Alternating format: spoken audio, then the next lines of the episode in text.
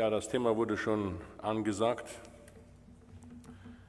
Wir haben vorigen Sonntag von Michael Giesbrecht den ersten Teil vom Kolosserbrief, das heißt vom ersten Kapitel gehört. Und er hat besonders das Gebet des Paulus hervorgehoben. Ich möchte heute den zweiten Teil von diesem Kapitel behandeln, die Verse 15 bis 23. In der Übersetzung Hoffnung für alle ist dieser Text mit folgender Überschrift versehen. Christus, der Ursprung allen Lebens. Es geht aber nicht darum, Schöpfungs-, die Schöpfungstheorie der Entwicklungstheorie gegenüberzustellen, sondern es geht darum zu sehen, wer Christus ist. Ich lese einmal die Verse nach Kolosser von Kolosser 1, 15 bis 23 nach der Übersetzung von Hoffnung für alle. Christus ist das Ebenbild des unsichtbaren Gottes. Er war als erster vor Beginn der Schöpfung da. Durch ihn ist alles erschaffen, was im Himmel und auf der Erde ist, Sichtbares und Unsichtbares, Königreiche und Mächte, Herrscher und Gewalten, alles ist durch ihn und für ihn geschaffen. Denn Christus war vor allen anderen und alles besteht durch ihn. Er ist das Haupt der Gemeinde, die sein Leib ist. Er ist der Ursprung allen Lebens, der auch als erster von den Toten zu neuem Leben auferstand, damit er in jeder Hinsicht der Erste sei. Denn Gott hat beschlossen, mit seiner ganzen Fülle in ihm zu wohnen. Alles im Himmel und auf der Erde sollte durch Christus mit Gott wieder versöhnt werden. Alles hat Frieden gefunden, als er am Kreuz sein Blut vergoss. Auch ihr wart einmal weit weg von Gott. Ihr wart seine Feinde durch alles Böse, das ihr gedacht und getan habt. Durch seinen Tod hat euch Christus mit Gott versöhnt. Jetzt steht ihr ohne Sünde und ohne Makel vor Gott. Bleibt nur fest und unerschütterlich in eurem Glauben und lasst euch durch nichts davon abbringen. Keine Macht der Erde soll euch die Hoffnung dieser rettenden Botschaft berauben, die ihr gehört habt und die überall in der Welt verkündet wird. Im Auftrag Gottes sage ich, Paulus, diese Botschaft weiter. Paulus schreibt diesen Brief an eine Gemeinde, von der man ihm erzählt hatte, hätte, hatte, Entschuldigung, als er im Gefängnis saß. Es war eine Gemeinde, die er nicht kannte, eine Gemeinde, von der er nur über von Hörensagen wusste. Dieser Gemeinde schreibt einen Brief. Er schreibt, dass sie mutig bleiben sollen, festhalten an dem, was sie haben denn sie sind eine reife Gemeinde. Wie wird man geistlich reif? Das stellt sich dann hier auch doch zu fragen. Durch Krisen vielleicht auch. Paulus ist der Ansicht, dass Gottes Erkenntnis zur Reife führt. Gottes Erkenntnis führt zur Selbsterkenntnis. Wir haben den Text gehört und ich bin mir fast sicher, dass manche gedacht haben, das wird schon stimmen, was er da so liest, ja. Durch ihn, für ihn, mit ihm, was ist es denn jetzt? Unser Bibeltext ist mit der Überschrift versehen, Christus, der Ursprung allen Lebens. Mir stellt sich die Frage, ob ich Gott, Jesus Christus, wirklich kenne. Würdest du sagen können, du kennst Gott?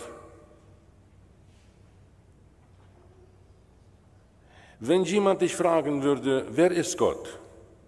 Was würdest du sagen? Wenn jemand fragen würde, wer ist Jesus? Was würdest du ihm erzählen? Deine Bekehrungsgeschichte? Wenn jemand dich fragen würde, wer ist der Mensch? Was würdest du ihm an Erkenntnis liefern? Wenn jemand dich fragen würde, was ist Sünde? Welche Sünde würdest du ihm vorlegen? Stolz? Neid? Habsucht? Hass? Damit haben wir das alle nichts zu tun, oder? Wenn jemand dich fragen würde, was ist Gemeinde? Würdest du ihm dann erklären, das sind dieselben Menschen und doch sind es nicht dieselben? Sie unterscheiden sich, nicht von den, sie unterscheiden sich von den Nichtchristen und doch unterscheiden sie sich nicht? Oder so etwa? Es sind dieselben Menschen, es sind doch nicht dieselben. Macht es in deinem Leben einen Unterschied, ob Gott in Ewigkeit Gott ist? Würde es in deinem Leben einen Unterschied machen, ob Gott ein dreieiniger Gott ist? Oder ob Christus Gott und Mensch ist? Vielleicht fragst du, wer will das schon wissen? Was bringt mir das? Die Weltgeschichte läuft sowieso ob man dieses weiß oder nicht. Manche kümmern sich darum, das zu wissen, andere nicht. Oder geht uns das so mit dieser Weisheit, die hier von Paulus kommt, wie mit Algebra? Macht es in deinem Leben einen Unterschied, ob du Algebra verstehst oder nicht? Die meisten von uns haben schon längst vergessen, dass es sowas wie Algebra gab. Was hat sich Marga Breul abgemüht, die Lehrsätze zu erklären? Was hat sich Harder, Georg Harder abgemüht, die Lehrsätze zu erklären? Und heute ist es Boschmann, Nelson Boschmann. Macht das einen Unterschied in unserem Leben? Nö, nicht groß, oder? Nelson fragt sich jetzt, warum unterrichtest du das dann noch? Ja?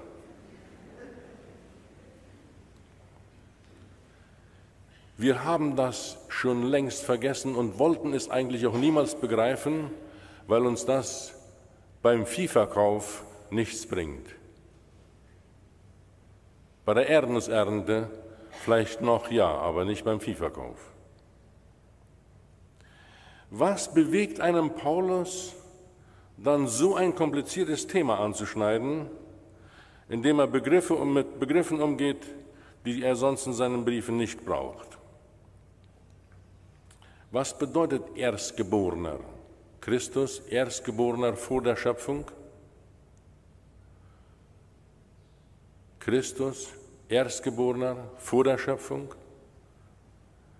Wenn wir nicht wüssten, dass das Wort auch noch eine andere Bedeutung hat, dann würden wir damit nichts anfangen.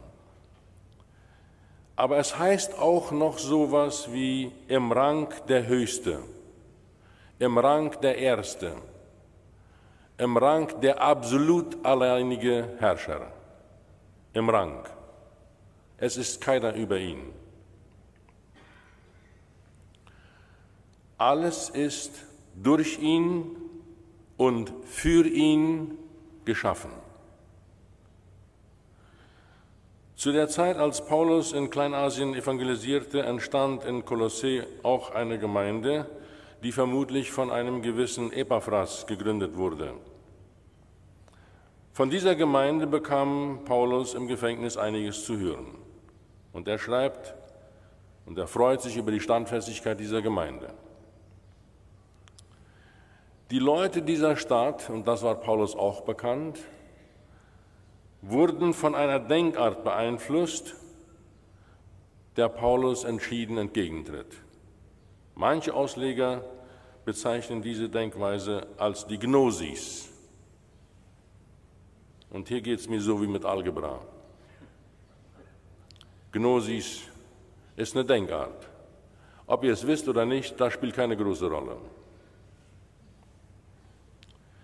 Für die Leute damals spielt es aber doch eine Rolle. Die Gnosis lehrt, dass der Körper vom Bösen ist und von dem Geistigen, Geistlichen zu trennen ist. Denn das Geistige ist gut, das Körperliche ist schlecht. Wie sagt Corny Neufeld? Der Geist ist willig und das Fleisch nicht. So ungefähr, ja. Der Geist ist knackig, aber das Fleisch ist schludrig. Ah ja, okay, so ist das. Alle mitgehen.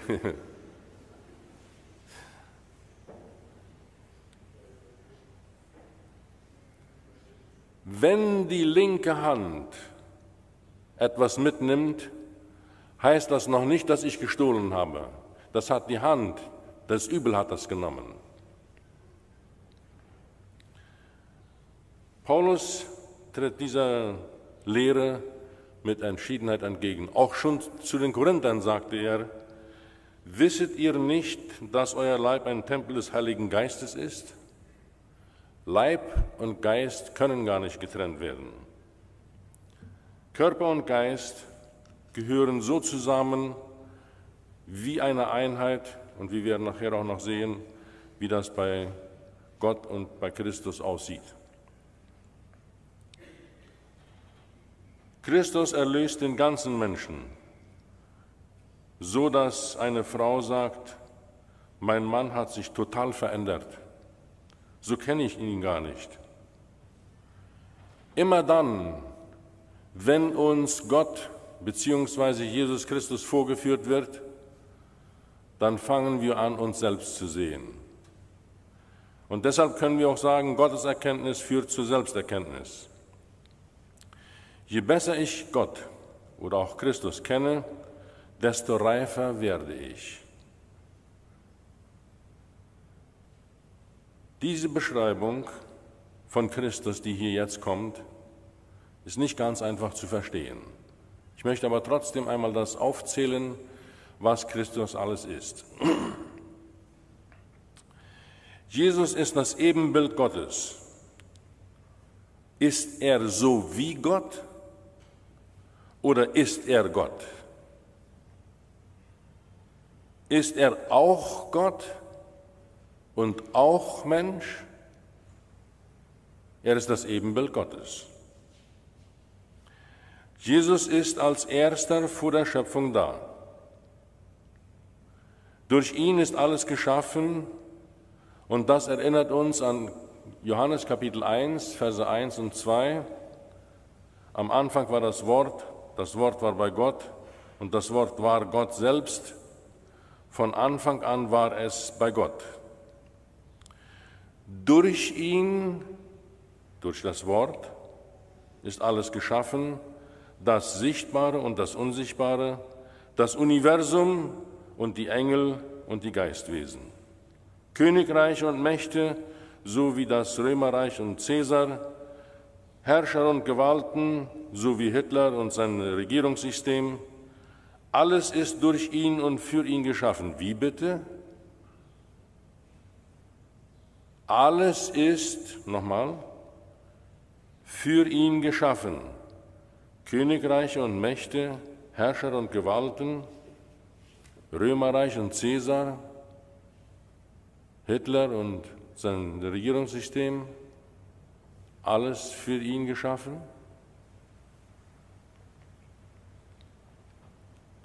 Alles ist durch ihn und für ihn geschaffen, denn Christus war vor allen anderen und alles besteht durch ihn. Auch alles, was heute auf dieser Welt passiert, Ich werde das nachher an einem, einer Skizze ein klein bisschen erläutern. Wie soll, das, wie soll man das verstehen? Er ist der absolut Größte, Christus ist der Ranghöchste, der Erstauferstandene. Jesus ist nicht ein in zwei geteilter Körper und Geist, er ist eins in einem. Er ist einig in einem. Er zeigte Thomas seine Hände, physisch, und ging durch verschlossene Türen, geistig. Wie soll ich das verstehen? In Kolosser Kapitel 1, Vers 20 lesen wir, alles im Himmel und auf der Erde sollte durch Christus mit Gott wieder versöhnt werden. Alles hat Frieden gefunden, alles, als er am Kreuz sein Blut vergoss. Das heißt, alles, nicht alle, alles hat Frieden gefunden. Das ganze Universum hat Frieden gefunden, wegen uns.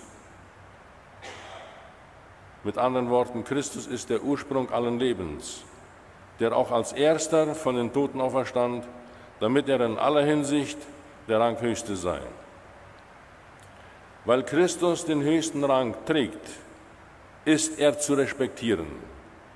Weil Christus der absolut Gute ist, kann ich auch mich in seinem Bilde, in seinem Licht sehen. Alles muss ihn respektieren, sogar Nebukadnezar, von dem Gott sagt, mein Knecht Nebukadnezar muss das und das tun. In Bezug auf Rangordnung. In der amerikanischen Armee gab es mal einen General George Washington. Eines Tages, an einem regnerischen Tag, inspiziert er die Truppen im Fortin und dann kommt er zu einem Platz, wo ein Blockhaus gebaut wird und sieht zu, wie zwei Soldaten versuchen, einen Stamm hochzuheben, den in die Wand einzulegen. Der Unteroffizier steht beiseite und brüllt, gibt Befehle und die versuchen, den Stamm reinzulegen. Es geht nicht. Sie haben nicht ganz genug Kraft. George Washington sieht das. Weil er einen Regenmantel anhat, ist seine Uniform nicht zu erkennen und geht zu den Soldaten, stellt sich unter die Last. Das bisschen, das noch fehlte, gab er ihnen und der Stamm lag an seinem Platz.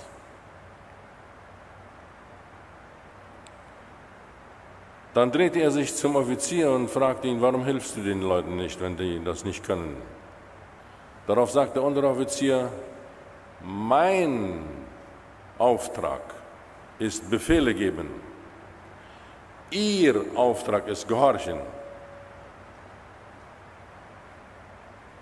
Darauf klappte George Washington seine, seinen Kragen zurück und zeigte ihm die Sterne, die auf seiner Schulter stehen. Sagte, ich bin nur der General. Manchmal behandeln wir Christus ähnlich. Manchmal gehen wir mit ihm ähnlich um. Er ist nur der General. Und wir dachten, es war unser Kumpel.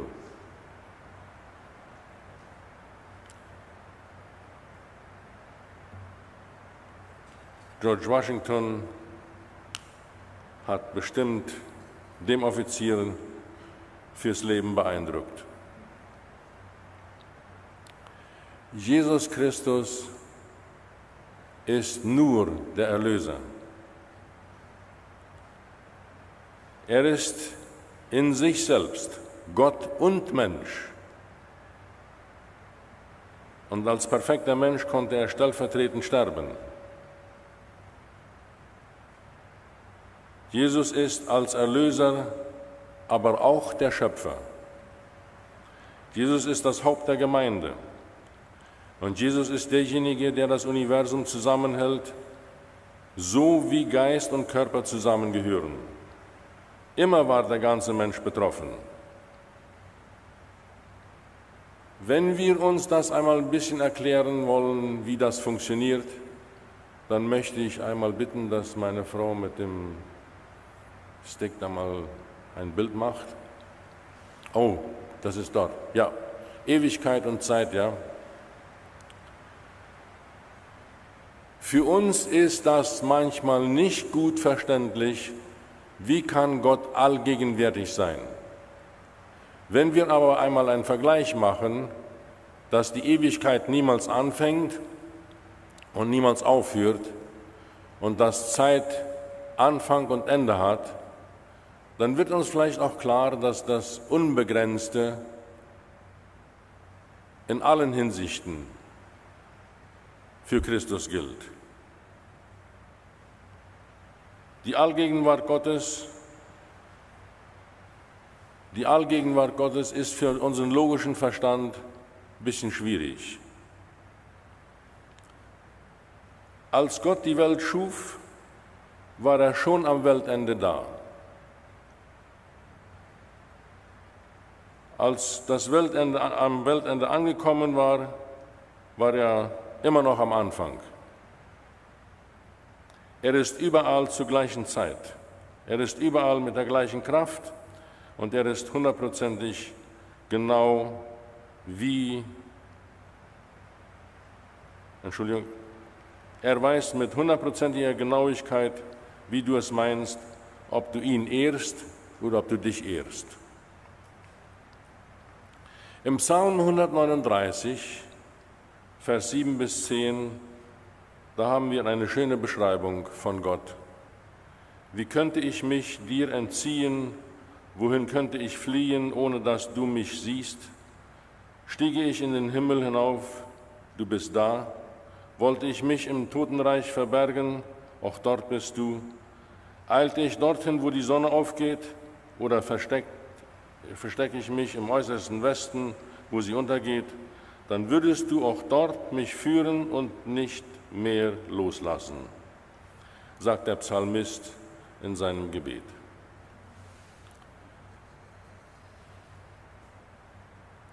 Gott ist ewig, Gott sieht alles, Gott kann alles Wenn wir uns einmal das Bild vorhalten, dann sollte es uns ein klein bisschen Respekt einflößen. Ein zweites Bild.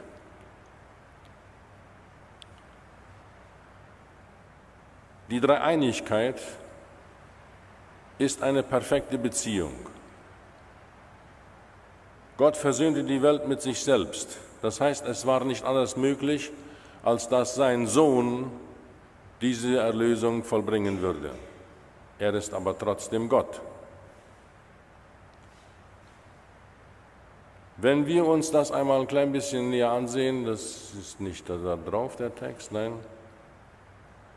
Jesus betet, Vater, lass, eins, lass sie eins sein, wie wir eins sind. Wenn der Körper vom Geist getrennt ist, wo bleibt die Verbundenheit? Wie kommt es zu einer Einigkeit in der Gemeinde? Wenn Geist und Körper zusammen funktionieren? Wie können wir zusammen Gemeinde bauen, wenn wir denselben Geist haben? Immer dann, wenn es um die perfekte Beziehung geht und wir uns dazu stellen und uns in dieser Beziehung sehen, dann merken wir, dass wir es nicht schaffen. Wir brauchen seinen Geist, damit wir funktionieren können. Ein drittes Bild, das ist das spirituelle Doppel. In den meisten Religionen geht es darum, die Geisterwelt zu besänftigen, sie zu manipulieren, meinen Willen zu tun. Der Animist glaubt, dass die Geister nicht wissen, was der Mensch denkt. Der Animist glaubt, dass er auch andere hintergehen kann, weil die nicht raten würden, was er denkt.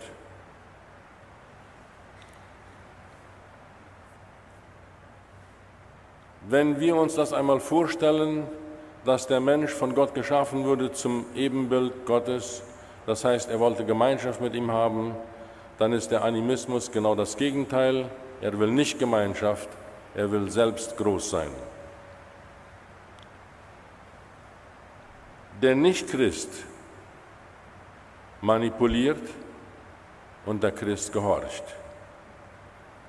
Ihr kennt ja alle die Geschichte von Mose, dem gesagt wurde, er sollte zu dem Stein sprechen. Geschlagen hat er schon einmal, aber jetzt sollte er sprechen. Und Mose denkt, Heimatland nochmal, wo soll ich hin?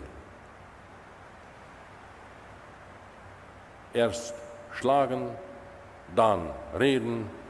Er nimmt den Stock, haut dem Stein eine, hier kommt Wasser, habe ich mir doch gedacht. Und dann zieht Gott ihn zur Verantwortung. Mose, wer glaubst du, dass du bist? Was meinst du? Du kannst tun, was du willst, du musst das tun, was ich will, dann kommt Wasser.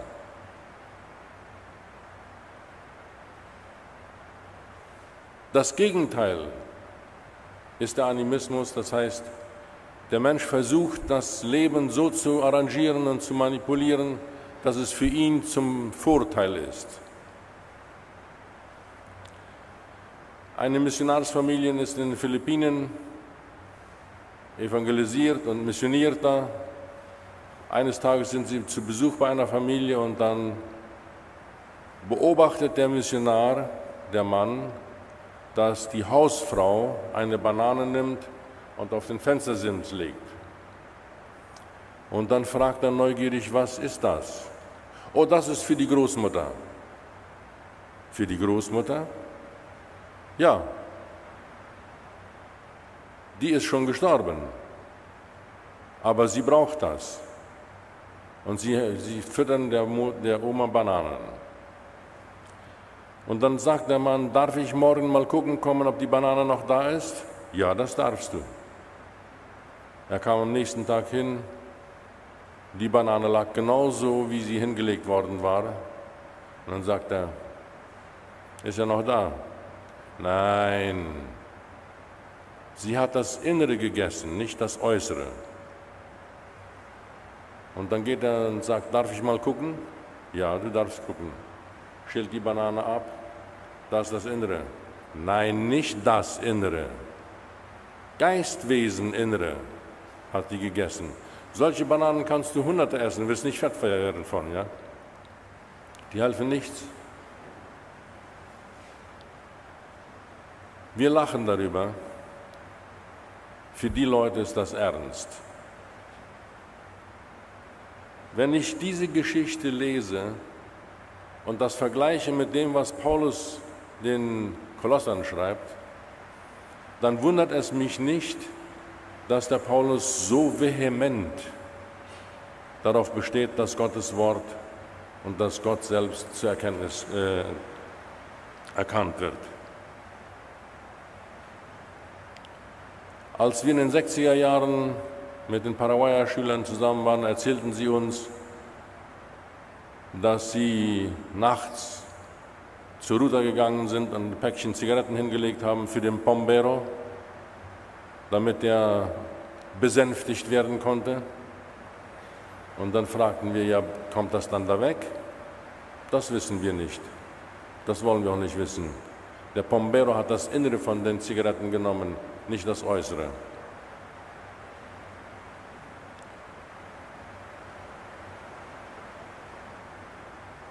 Jesus ist Geist und Körper. Als Jesus den verstorbenen Lazarus auferstehen ließ, mussten die Moleküle, die schon weit weggeflogen waren, alle zurückkommen. Werner Gitt erklärt dieses sehr bildhaft, denn es hatte ja noch, er hatte ja auch schon gestunken. Doch weil Jesus auch über die Materie herrscht, mussten auch die Moleküle von diesem Lazarus zurück den Körper wieder frisch formen und ihn aus dem Grab kommen lassen.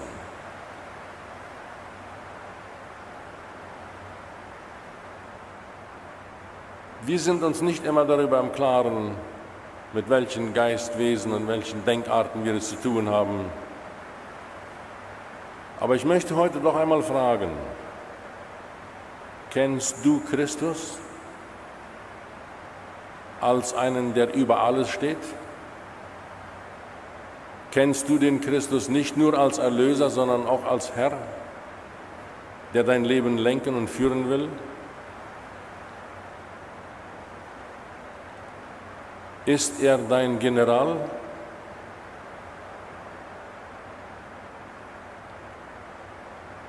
Wer bist du im Vergleich zu Christus? Oswald Chambers sagt, achte darauf, dass du nicht an Glaubenssätze festhältst, sondern an Christus. Wir neigen unser Haupt zum Gebet. Vater im Himmel, wir sind ganz kleine, unscheinbare Wesen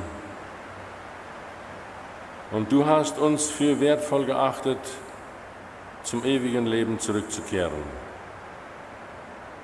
Ich möchte dich bitten, dass du durch deinen Heiligen Geist uns diese Wahrheit und diese Tatsache neu groß werden lässt, sodass wir dich suchen und dir dienen.